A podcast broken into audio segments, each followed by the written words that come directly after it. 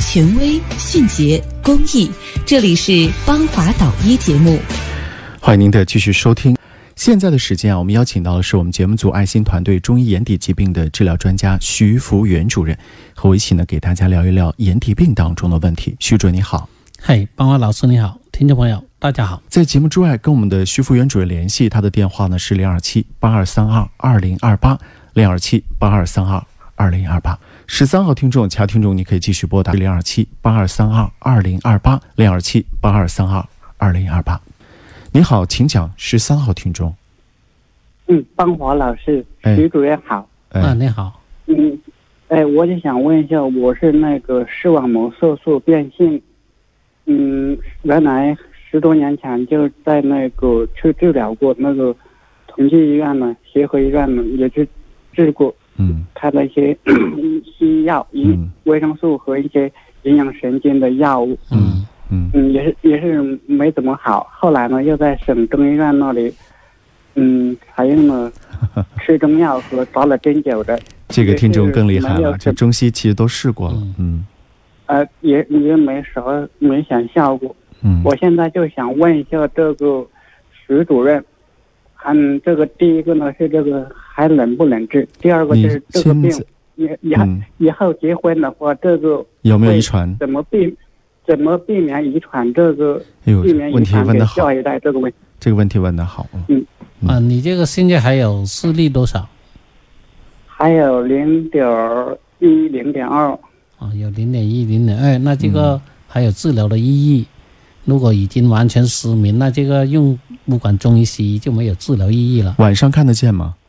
它是夜盲症，晚嗯、嗯，晚晚上上只能看到有有一个灯在亮着在。就一个灯在亮。嗯哎，你哎你听我讲啊，你这个呢，中药虽然也吃过，西药也吃过，但是呢，治疗方向呢，各个医生他有他的一些的不同的治疗方式方法。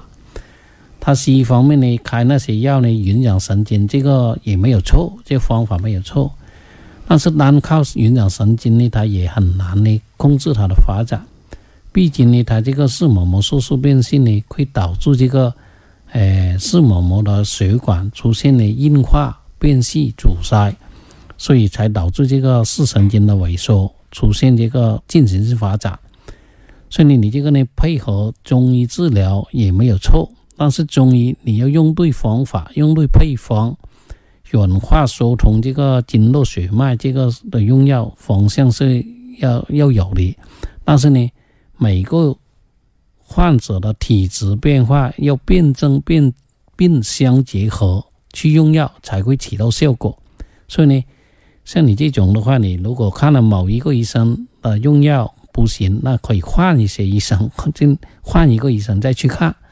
中医对你这种病呢，毕竟还是有一定的治疗效果，关键是要用对这个治疗方向的用药。而且这个西医的治疗它是标准化治疗，你其实看了两家医院，看一家医院就够了，不用两家大医院都看。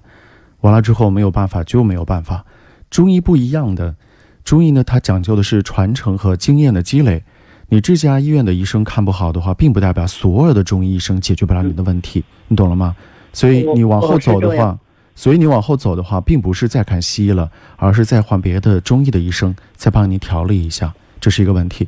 还有一个问题就是，这个病会不会遗传？怎么样去避免？嗯嗯，这个呢，遗传只是一个概率，嗯，它不一定是一定会遗嗯传。并不一定。哎，它有没有只是可能？说生男孩遗传，生女孩不遗传，哎，这个也是一种概率性的，也是概率？也没有男女之分，嗯并且它中医治疗之后，对身体的一些的功能恢复啊，可能基因变异啊，会有一定的修复，还、嗯，降低遗传率，这个还是有一定作用。还可以降低遗传率。嗯，嗯嗯嗯，那这个怎么避免呢？这个哎，就是首先要你中看医去治疗一下。首先你肯定不能再找一个嗯同样和你患上一个病的人，那么你下一代的这种几率是非常大的，一定是要找一个嗯没有这个病的人，那结合在一起会比较好一些。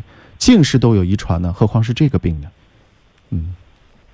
这这个好好担心会遗传下去。好吧，就这样啊。还有别的事儿吗？嗯，好，就这样吧。嗯